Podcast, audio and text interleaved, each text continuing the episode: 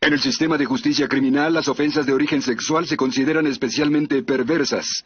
En la ciudad de Nueva York, los detectives que investigan estos terribles delitos son miembros de un escuadrón de élite conocido como Unidad de Víctimas Especiales.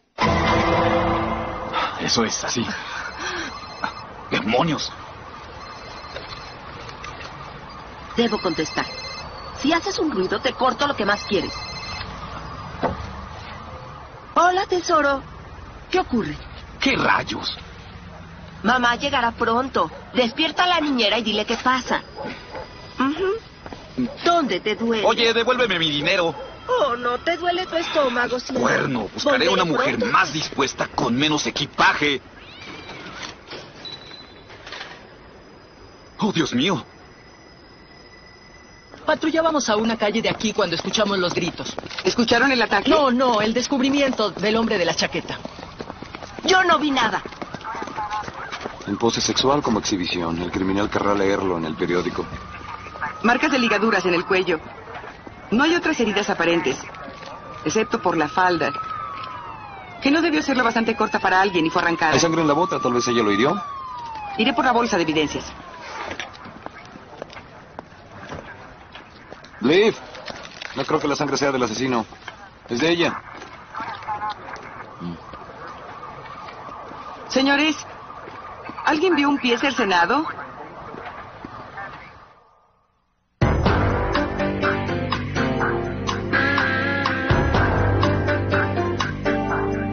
Con las actuaciones de Christopher Meloni, Mariska Hargitay, Richard Belzer, Stephanie March, Ice-T, Dede Wong y Dan Floret. La ley y el orden. Unidad de Víctimas Especiales. Hoy presentamos Torturadas. El muñón fue aserrado, no fue hecho de un buen hachazo. ¿El criminal usó una sierra? La hoja no era tan gruesa, pero era cerrada. Viendo las marcas donde dudó, yo diría que de dos milímetros. Como un cuchillo común de cocina. Probablemente fino. ¿Ven esta marca de aquí? Es de la protección del mango, solo los mejores cuchillos la tienen. ¿La cortó antes o después de muerta? No hay magulladuras, mínimos coágulos, así que ya estaba muerta como resultado de estrangulación con ligaduras. Muy delgada para hacer un cinturón o una soga. Alambre. Amablemente usó bastante fuerza para mostrarme que era trenzado. Diez hilos de calibre 10 o 14. ¿Puede ser más específica? No dejó residuos visibles, pero si logramos una reacción con ácido rubiónico... Era de cobre. Estaba en la zona roja. Si era una profesional, es probable que tengamos sus huellas. No hay droga. Ni enfermedades, ni displasia cervical. Es probable que no era una profesional. Y solo tenemos que es asiática de veintitantos. Con un penoso pasado. Vi marcas de quemaduras en los genitales. Eso lo hemos visto ya. ¿De cigarrillos? Más bien con un aparato de electrochoques y también esto. ¿Ven los nueve huesos del metacarpio que forman la muñeca? Están fracturados. También tiene antiguos desgarres en los músculos rotatorios. Fue colgada de las muñecas. Y torturada. ¿Creen que el sujeto que la torturó en el pasado terminó su trabajo anoche? Esas cicatrices tienen un par de años. Es una brecha muy grande entre los ataques. Suponiendo que la primera ronda fue un ataque. ¿Y no fue ella quien se las infligió? Nada en personas desaparecidas. Correas, infligir dolor con electrochoques, me huele a sadomasoquismo. Sé que el dolor de una mujer puede ser el placer de un hombre, pero a esta chica no la mataron así. Digamos que se enamora de un sujeto, acepta los látigos y las cadenas, pero se revela cuando él emplea el aguijón para ganado. No sé. George, ¿piensas que sea sadomasoquismo? Esto es tortura política. ¿De dónde sacas eso? Es la marca de fábrica de las técnicas usadas por los militares chinos que ocupan el Tíbet. Digo que era tibetana. Es decir, que tuvo la audacia de apoyar al Dalai Lama o a un Tíbet independiente. Pudo ser una monja, son su blanco favorito, ¿no, agente Huang? Según los médicos de derechos humanos, y yo soy miembro. Tal vez cortarle el pie fue un mensaje. Un torturador pudo haberla seguido aquí. Mm, todo es posible. Bien, ella pudo venir en busca de asilo político. Vayan a migración. ¿Tienen idea de cuántos inmigrantes tenemos al año? En realidad solo nos interesa una. Un millón, un 10% afirma ser refugiados políticos y está el millón y medio que trata de entrar ilegalmente. Chispas, es casi como si alguien pusiera un letrero dando la bienvenida a las cansadas, Miren, ya está. Un song tashi. Juan tenía razón, nacida en el Tíbet. ¿Se le concedió asilo político? Nunca lo pidió. Entró con una visa matrimonial. Así que alguien trabajaba como su esposo. ¿Cuál es su nombre? Preston Bennett.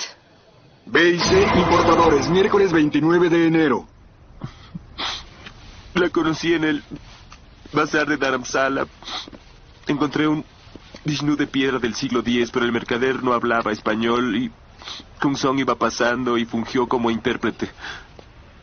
¿Y su relación ahora era aún sólida? Nunca peleamos ni una vez. Señor Bennett, debo decirle que me parece sumamente raro que usted no reportara su desaparición. Supuse que estaba en el centro. ¿Qué centro es ese? Es un programa en Bellevue para sobrevivientes de la tortura. ¿Fue torturada en el Tíbet? Sí. Por asistir a una manifestación. La policía fue, arrestaron a todos, la tuvieron un mes. En ese centro que usted menciona, ¿ella tenía dificultades con alguien? No, fue una bendición. Lo encontramos recién que ella llegó aquí. Le ayudó tanto que ahora era voluntaria. ¿Acostumbraba a quedarse ahí toda la noche?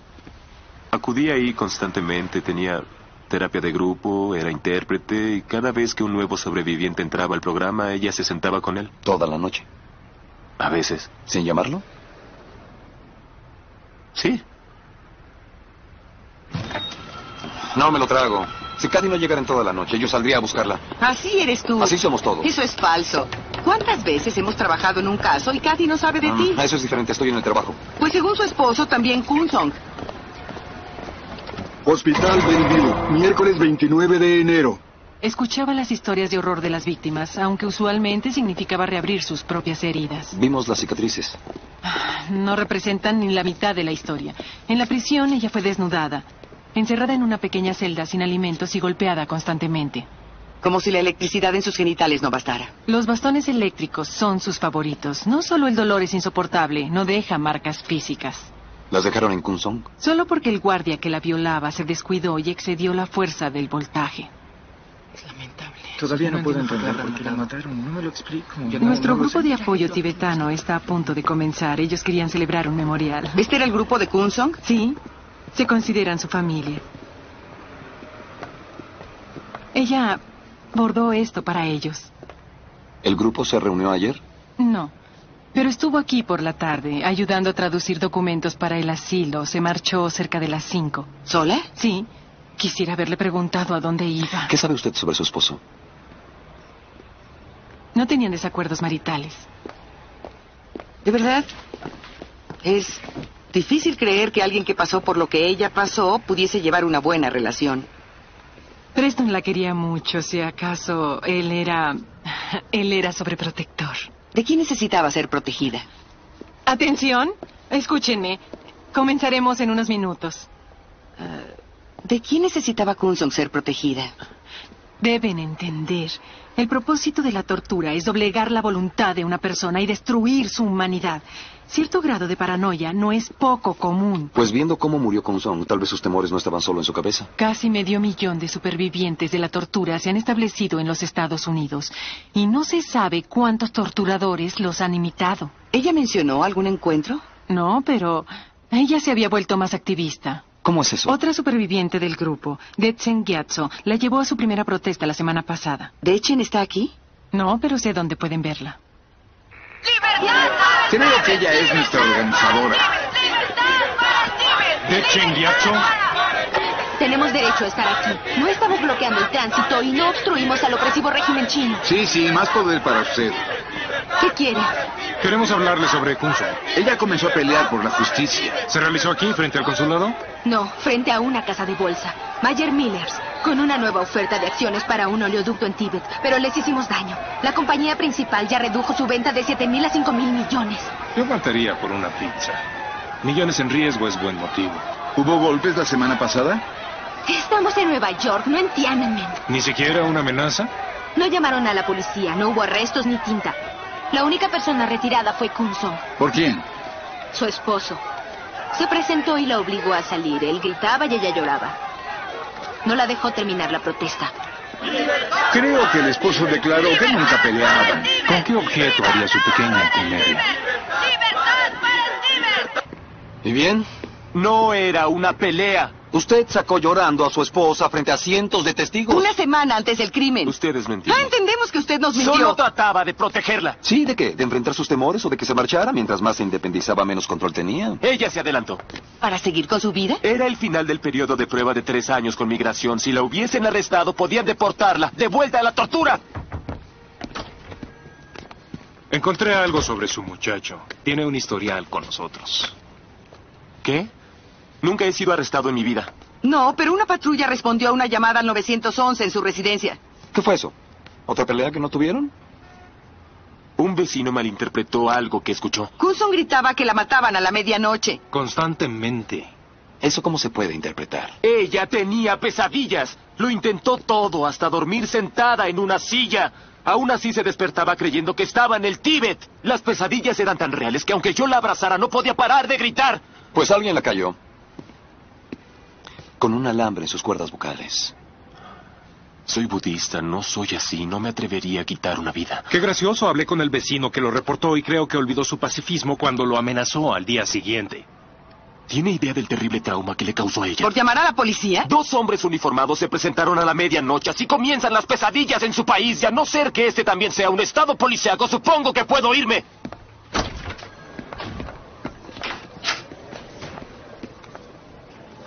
Él miente. El esposo parece disco rayado. Cada problema que descubrimos en su matrimonio lo explica con el terrible pasado de su esposa. Él puede mentir, pero los papeles no. Él tomó una póliza de seguro para Kung Song. No hay nada. Hasta donde puedo decir, él no ganará un céntimo con su muerte. ¿Cómo vamos en la destrucción de su coartada? Afirma que solo estuvo en casa y no hay alguien que lo confirme. ¿Y su teléfono? La noche del crimen ni una sola llamada. Claro que no, porque no estaba. Eso no prueba que no estaba. Saqué sus estados de cuenta y hay un cargo en su tarjeta corporativa a las 6 de la tarde. ¿A dónde? Hello Dalai es el lugar. ¿Dónde está eso? Yo sé. Es un restaurante tibetano en Village. Restaurante Hello Dalai. Jueves 30 de enero. Él y su esposa son clientes. ¿Y la última vez que lo vio? No ha venido en un par de semanas. Mm. Según la tarjeta de crédito de su compañía, él vino el pasado martes. Me están equivocados. Su esposa vino, él no. ¿Estás seguro? Claro. Fue antes de la cena. Ellos eran los únicos aquí. ¿Ellos? Ella estaba con un caballero. Descríbalo. Cabello castaño como de 30. ¿Cicatrices, tatuajes, algo inusual? Su bronceado perfecto en febrero era raro. Eso y su propina. Un momento, era la tarjeta de su esposo, así que ella tuvo que firmar. No, seguro que él firmó. ¿Cree que aún tenga el recibo? Iré a ver. El esposo tenía motivos. No solo lo engañaba, sino usaba su dinero para agasajar a su amante. El tipo sí que es descarado. Firmar la tarjeta del esposo se pasa. Soy el gerente. ¿Hay algún problema? Robo de identidad. Otra persona que no era el señor Bennett firmó un recibo la semana pasada.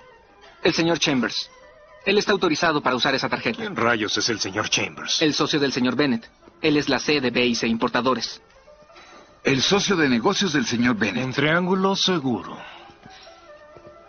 Ryan Chambers. ¿Sí? Queremos hablarle sobre Cunson Bennett. ¿Nos permite pasar? Este no es un buen momento. Pues para nosotros tampoco. Habríamos preferido charlar con usted el día que su cuerpo fue descubierto. Pero en ese momento aún no sabíamos sobre su tórrido romance. ¿De qué hablan? ¿Preston sabe que se acostaba con su esposa? lo dudo, ya que no lo hice. Tiene sentido del humor. Eso es bueno, le servirá mucho en la prisión. ¿Qué? Usted fue el último que la vio con vida. Tendrá que acompañarnos. Eso no será necesario.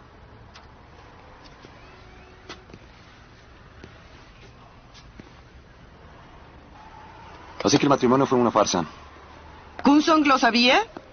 Claro que sí, pero realmente nos queríamos mucho. Por eso me casé con ella. Era la única forma de traerla aquí. Si la quería tanto, ¿por qué ha estado obstruyendo la investigación de su asesinato? Me dio pánico. Deben entender que violé las leyes federales de migración. Migración lo habría enviado a prisión. Nos habría quitado nuestra empresa. Si no quiere que les avisemos, le sugiero que nos diga lo que pasó esa noche. Si tuviera alguna información sobre su asesino, se les habría dado. ¿Qué pasó en la cena? Nada. Cenamos un bocado. Cada quien se fue por su lado. Vine a casa y Preston ya estaba aquí. Fue una cena para hacer las paces. ¿Usted y con Song tenían problemas? Ella era un encanto, pero ya eran tres años y eso estresaba nuestra relación. Lo cual ella presintió. Por eso se mudó a otro lado. ¿Qué cosa? Pusimos el apartamento a mi nombre para que Migración no lo descubriera. ¿Cómo van, muchachos? No hay señales de sangre. Ni de lucha. No había mucho que revolver. Liberen al Tíbet. Estaba molestando a alguien. Aquí hay un blog de notas. ¿Sí? Nada, solo una lista de compras. Tómalo. Creo que no era muy popular. Anuncios. Quería comprar muebles usados. Los necesitaba. Anotó dos estrellas por un sofá de tela floreada. Tenía pensado ver este. El día que murió. Apartamento de Pony, jueves 30 de enero.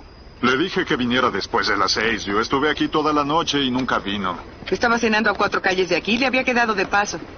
No sé qué decirles. Este no es el sofá de su anuncio. ¿Lo vendí? ¿A quién? A una chica estudiante, no sé, Buffy, Cindy o un hombre así, pagó al contado. ¿Muchas mujeres contestaron su anuncio? Sí, No creo que a usted le gusten los diseños de flores. no me gustan, por eso lo vendí. Pertenecía a mi ex, ¿Y por qué abandonaría a un galán como usted? porque es una cualquiera, y buscó una billetera más gorda. ¿Es de ella la colección de cuchillos? Esa perra inútil no sabía ni hervir agua. Son míos. Es una perfecta trampa. Dime de qué otra forma haces que las mujeres entren voluntariamente al hogar de un completo desconocido. Es una buena inversión. ¿Un anuncio cuesta cuánto? ¿Cinco dólares por línea? Siquiera sabemos si el sofá existía. Tratamos de localizar a la ex. ¿Qué tenemos de ese Lo sujeto? tengo por ebriedad y escandalizar. Eso fue hace mucho tiempo. A un ebrio ruidoso, si su esposa lo abandonara, le daría deseos de vengarse. Contra un lindo hueso del tobillo. Sí, tenía los cuchillos para hacerlo. Ben, son víctimas especiales. Todo es circunstancial. Necesitamos más que eso para conseguir una Gracias. orden. En el laboratorio descubrieron algo de las botas. ¿Qué tienen? ¿ADN? ¿Huellas? Ah, no, pero hay algo bastante absurdo. Estas son número 9. Lo verifiqué para asegurarme que no están mal marcadas. ¿Por qué? Pues el pie de la víctima medía 27 centímetros, así que su número sería un seis y medio. ¿Usaba zapatos dos y medio en números más grandes? Aguarden, estas son Jacques Lecor, cuestan 700 dólares el par y pudieron estar en oferta, ¿No pero... serían realmente incómodos? Solo si las compró para caminar, cosa que no hizo. Tienen marcas de haber sido usadas. No donde deberían estar. Esta va hacia afuera y según la autopsia ella caminaba hacia adentro. No eran sus botas.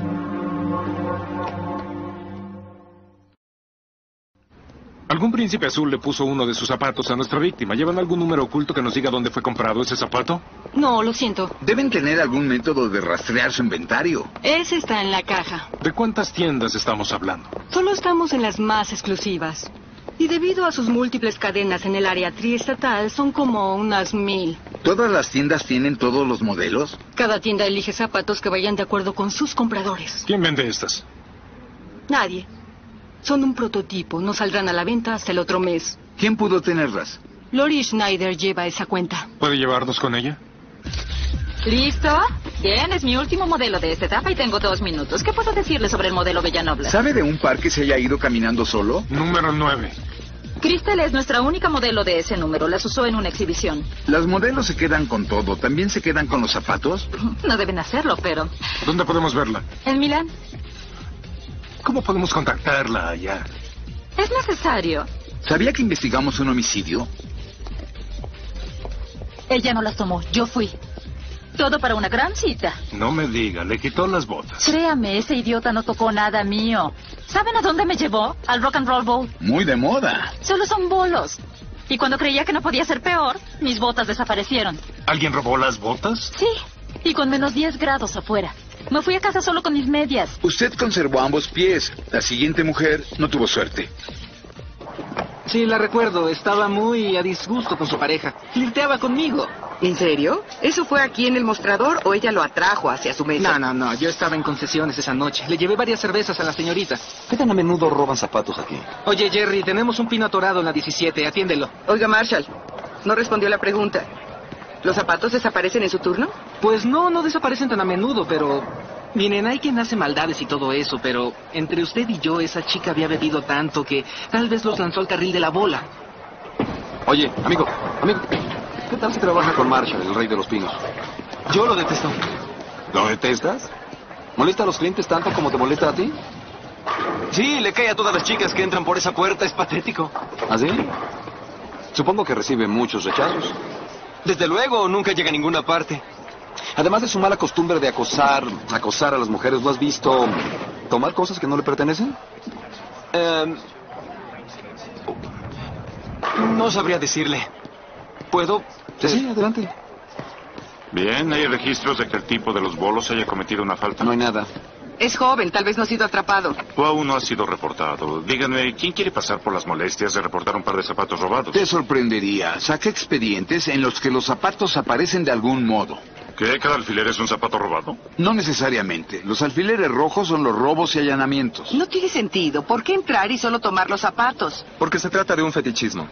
Es una filia sexual en la que el deseo es disparado por los zapatos, pies o hasta medias sucias. Nunca la he tenido. Existen muchas teorías. Podría ser un cortocircuito en el mapa de control del cerebro. Los genitales están cerca de los pies. ¿Algunos de esos allanamientos se hicieron cerca de los bolos? Está aquí, en una de las zonas con menos robos. ¿Tiene alguna relación con Village? Porque es ahí donde existen más. No, pero Polly, el del sofá, sí, vive en el... mm, 462 este de Houston. Queda en medio. ¿Qué es el alfiler verde? Ataque físico. ¿De verdad? El fetichismo con zapatos no es una violenta parafilia. Una graduada de la universidad, Greta Thorson. Hace dos semanas quedó inconsciente por asfixia y cuando volvió en sí, no estaban sus zapatos. ¿De una descripción? No pudo. Toma la foto del permiso de conducir de Polly y ponla entre varias, por si le vuelve la memoria. No sé qué más puedo decirles, pero llegaré tarde a clase. Lindos zapatos para correr. Mido unos 50, pero nadie sabía que no era alta porque siempre usaba tacones y ahora me da miedo usarlos. ¿Eso es desde el ataque? Ese maldito me quitó 9 centímetros de vida. Ya no soy la misma persona. Te prometo que si nos ayudas te servirá. Dinos todo lo que sabes. Estaba oscuro, no vi a nadie cerca de ahí. Casi estaba en mi dormitorio y de pronto vi unas manos en mi cuello. ¿Reconoces a alguno de estos hombres? Ya les dije, él me tocó por la espalda, nunca vi su rostro. ¿Se pegó contra ti? Traté de escapar, pero él me jaló y mi cabeza lo golpeó. Tú mides unos 60 con tacones y él entre unos 65 o 70. ¿Quieres hablarnos de ese día? Estuve en clases ese día con otro millón de estudiantes. ¿Saliste del campus? Solo a la panadería en Houston y Sullivan. Yo venía de regreso de allá cuando pasó. Debo irme. Polly vive en Houston. A dos calles de aquí. Panadería del Mar, viernes 31 de enero. Greta no ha venido hace semanas, pero solía venir de noche a surtirse de panqués. Detesta la comida del dormitorio. ¿Sabe tanto sobre todos sus clientes? Esta es una panadería de barrio. Conozco a casi todo el mundo en un radio de 10 manzanas, por pedido, claro, no necesariamente por nombre. Esta chica se llama Kung Song. No, no creo que haya venido aquí. ¿Cuántos empleados tiene usted aquí? Solo oh, Michael y Rodney, pero son buenos chicos. ¿Y él quién es? Brendan. No, perderás el apetito. Mi hijo. ¿Alguno de estos hombres es su cliente? Mm, Ah, este. Ese es pan negro y hogaza. ¿Tienes la memoria de tu mamá? ¿Alguno de ustedes recuerda si él vino aquí la noche del 15 de enero? ¿Hace dos semanas? no, eso no puedo decirlo, pero es cliente asiduo. ¿En serio? ¿Cuánto tiempo van a dejarme aplastado aquí? No sé, Polly. Eso depende de usted. ¿Cómo se los digo? ¿Más alto o más lento? Yo no hice nada. Tenemos a una mujer asesinada. Nuestra médico legista dice que la hora de su muerte fue precisamente en el momento en que había quedado de ir a su apartamento. Coincidencia. Hay otra chica atacada hace dos semanas al salir de uno de sus sitios favoritos. ¿Cuál? La panadería a dos calles de su apartamento. ¿Saben cuántas personas van ahí? Ese lugar siempre está repleto. Y también tenemos una serie de robos muy peculiares en su vecindario. Esto es increíble. Mi sinvergüenza ex esposa me roba todo y ahora ustedes me acusan. ¿Qué debo hacer para probarles que yo no tuve nada que ver en esto? Mm, déjenos revisar su apartamento. Bien. Laboratorio de documentos dudosos, sábado primero de febrero. Nada que indique que Kunson puso un pie en el apartamento. Buscamos de piso a techo, aspiramos la alfombra y no hay huellas, cabellos o fibras. ¿Qué hay de los cuchillos? No hay sangre, ni ahí ni en ningún drenaje. Pero nos dijeron que hallaron algo. En el apartamento de ella.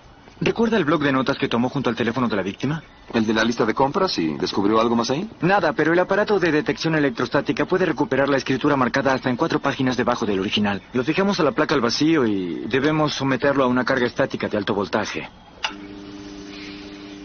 Lo que nos da una superficie variable con una carga estática más pesada que permanece en cualquier impresión y que atraerá esto.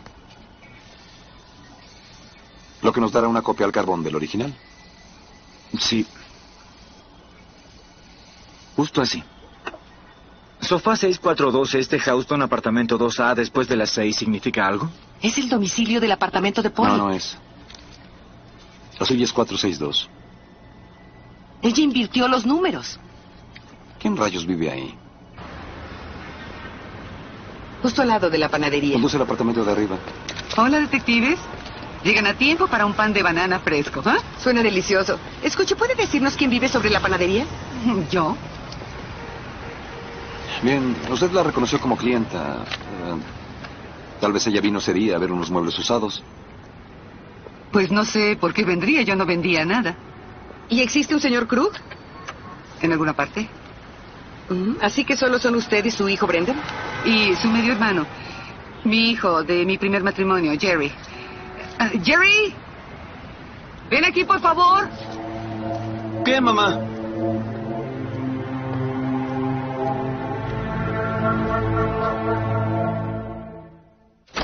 Disculpa por hacerte esperar, Jerry. Revisamos muy bien tu habitación. Y descubrimos tu escondite No tenían secreto. derecho a tocar mis cosas. ¿Cuáles cosas? Estas no son tus cosas. Ya relacionamos la mitad a robos en tu vecindario. Hablamos con tu mamá.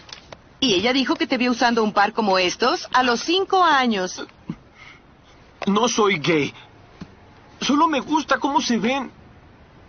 En las mujeres, los colecciono, es inofensivo. ¿Es inofensivo? ¿Qué le pasó a la estudiante universitaria que usaba estas?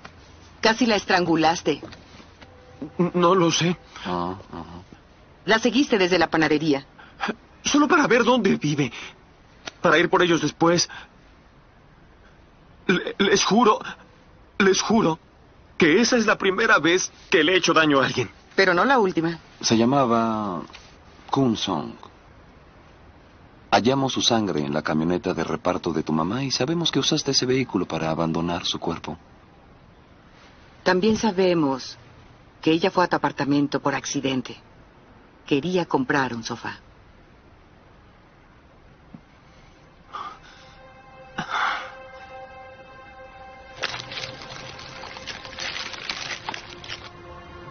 ¿Las reconoces?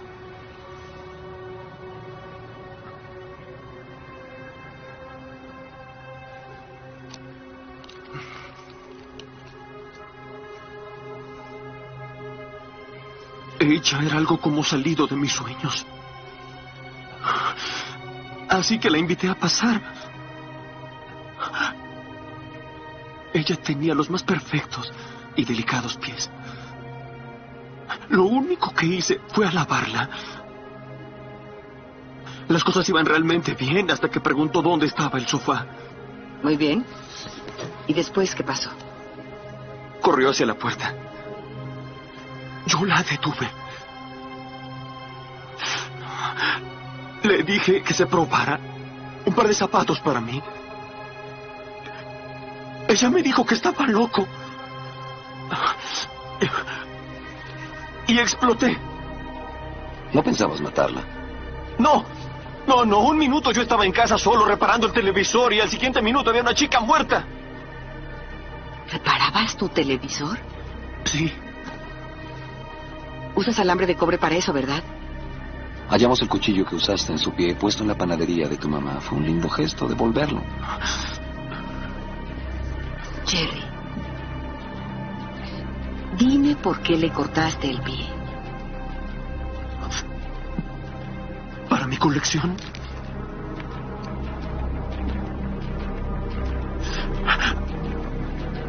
Es que se ven mejor con un con un pie de verdad.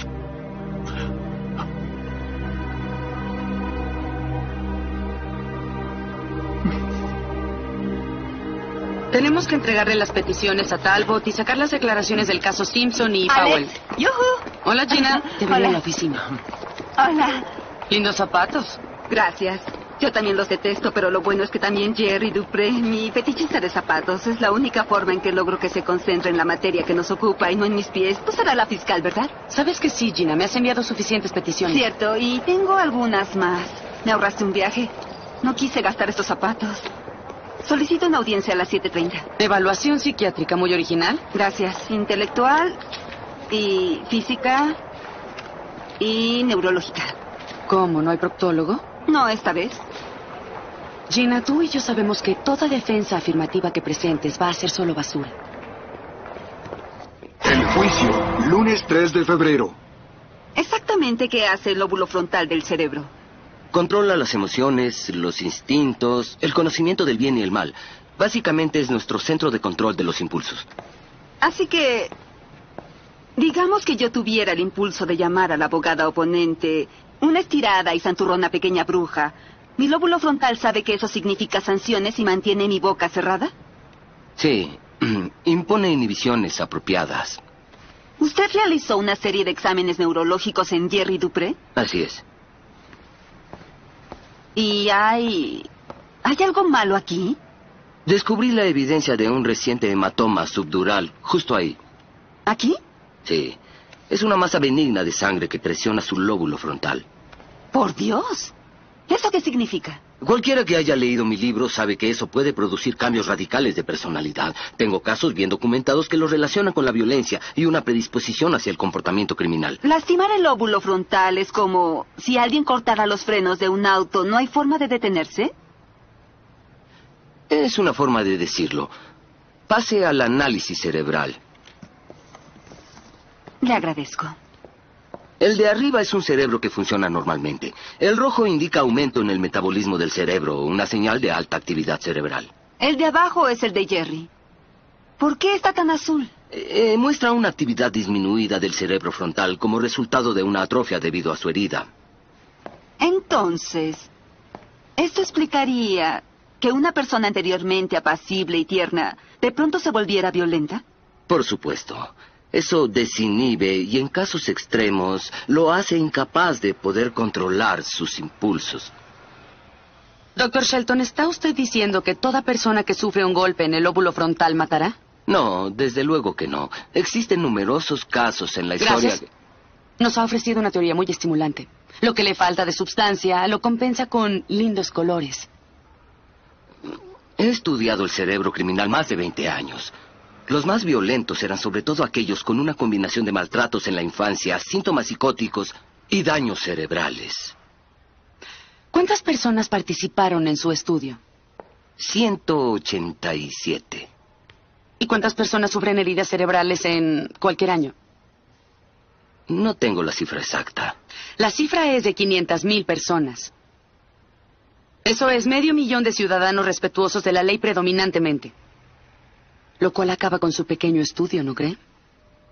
Mi estudio incluyó a algunos de los más infames asesinos en serie, como a Bondi, Dahmer, Socross, Mark David Chapman, Joel Rifkin. Y ah... ahora Jerry Dupré. Gracias, doctor. No hay más preguntas. Él era el mejor de los niños. Jamás me dio problemas. Ni cuando su padre murió. O cuando su padrastro nos abandonó, él siguió siendo tierno, nunca peleó, nunca maldijo. ¿Hubo un momento en que eso cambió? En enero. ¿Qué pasó entonces? Mi panadería fue robada. Un demente entró blandiendo un martillo. Me dijo que me mataría si no le daba todo lo que había en la registradora. ¿Estaba Jerry presente en ese momento? No. No, el hombre comenzó a gritar y eh, fue cuando Jerry lo escuchó en la parte de arriba. ¿Y él qué hizo? Fue a salvarme. Trató de quitarle el martillo al hombre, pero lo hirió. En la cabeza. Lo golpeó en la cabeza. Señoría, deseo presentar como evidencias la prueba 21 de la defensa, el informe de la policía por el robo y la 22 los registros de la concusión de Jerry. Se aceptan. Bien, ¿cuánto tiempo después de eso notó usted un cambio en el comportamiento de Jerry? De inmediato. Tenía jaquecas todo el tiempo. Estallaba en arranques de cólera por la menor cosa y comenzó a insultar. Y está absolutamente segura de que eso no ocurrió sino hasta después de la agresión. Sí. Mi hijo no es la misma persona, pero no es culpa suya. El hombre que lo hirió debería ser enjuiciado por este homicidio. No Jerry, él solo... solo protegía a su madre. Los tiene convencidos de que Jerry es un héroe. Pues el caso del robo sigue abierto. No hay pistas del culpable, pero la madre presentó la denuncia ese día. Un daño cerebral también es legítimo. Pero no como excusa. Solo ve a nuestra víctima. Kunson sufrió un gran abuso y ella nunca dañó a nadie. Es una ironía bastante horrenda. Sobrevivió al infierno y se tapó con Jerry. Quien es, según parece, un poco torpe. ¿A qué te refieres? El experto de Gina se concentró en el daño funcional probando la herida, pero existen indicaciones aquí de daño estructural. Dices que él ha sido golpeado antes. Varias veces, pero no se limita al óvulo frontal y por como se ven algunas de estas lesiones durante mucho tiempo. Es curioso, la madre nunca lo mencionó. Pudo ser porque no provenían de defender a mujeres y niños indefensos. Puede que la última tampoco lo fuese. Las buenas madres suelen inventar excusas para los malos hijos. Busquen evidencia de que ella cometió perjurio. Departamento de Bomberos, martes 4 de febrero. Cuando lo encontramos sus pupilas no reaccionaban, no contestaba preguntas simples, salía de la conciencia. La madre debió estar histérica. Insistió en acompañarnos, no se apartó de su lado. Hubo que retirarla para revisar sus signos vitales. ¿Ella les dijo qué pasó? El hermano menor nos dijo que lo encontró inconsciente y no podía despertarlo. ¿Y dónde estaba la madre? Abajo en la panadería. ¿Y Jerry no estaba ahí? No, acudimos al apartamento de arriba. Estaba en su alcoba. ¿Por qué mentiría mi mamá? Para proteger a Jerry. Suponemos que tenía que hacerlo sin cesar. No. Si tu mamá está inventando historias o sabe de otras mujeres a las que él dañó, ella también podría ir a prisión. ¿Tú no quieres eso, o sí? Brendan, sabemos que tu mamá quiere proteger a Jerry porque lo ama. Pero él ya ha arruinado bastantes vidas. No dejes que dañe a tu mamá más de lo que ya lo ha hecho. Ni siquiera la conocen. Ella fue quien lo hirió.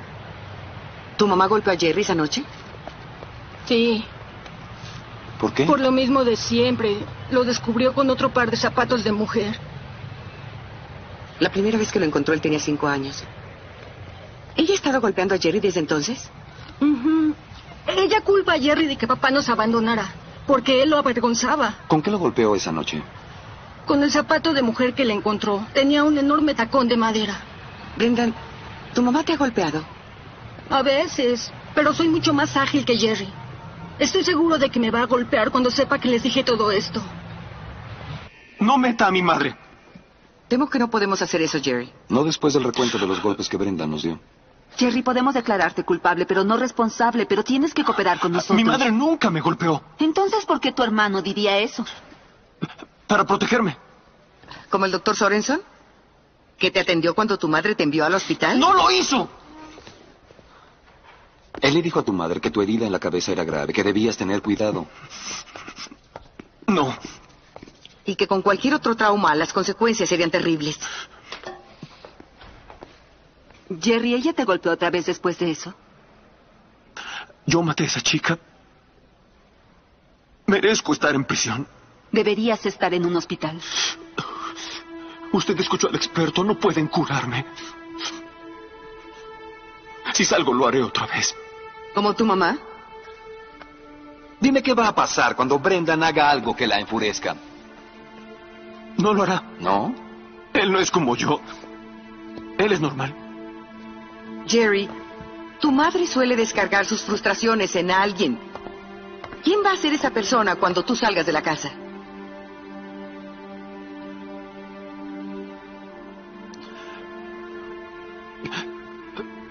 había una chica en la panadería. Yo comencé a hablarle de sus zapatos. Frente a mamá. De acuerdo. ¿Y qué pasó? Enloqueció. Me persiguió con una sartén. Yo le dije no en mi cabeza. Eso la enfureció más y... Me dio en un lado de la cabeza. Me tiró al suelo. Y me golpeó. Le supliqué que parara. Ma, por favor, recuerda lo que dijo el doctor. Ella tomó. tomó el mango con ambas manos. Y me golpeó tan fuerte como pudo.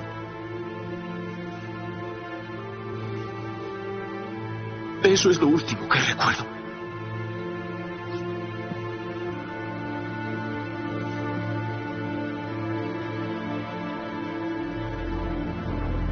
Aquí tiene, que lo disfrute. Que se lo envuelvan. Ustedes deberán buscar otra panadería. ¿Qué está haciendo? Poniéndola bajo arresto. ¿Pero por qué? Por el asesinato de Cunson Bennett. Ah, eso es ridículo. Yo no tuve nada que ver en eso. Sí, sí tuvo. Usted provocó que Jerry fuera un asesino. ¿Qué? Eso es indiferencia depravada, homicidio 2. Yo no lo convertí en lo que es. Siempre le pasaba algo y yo hice todo lo posible por salvarlo. ¿Con golpes en la cabeza? ¡Solo eso funcionaba! Ustedes no saben las que me hizo pasar. ¡Ay, no me mire así! ¡Yo no soy la que está loca! Ustedes me conocen. Saben que soy una buena madre. Díganles que soy una buena madre. ¡Díganles!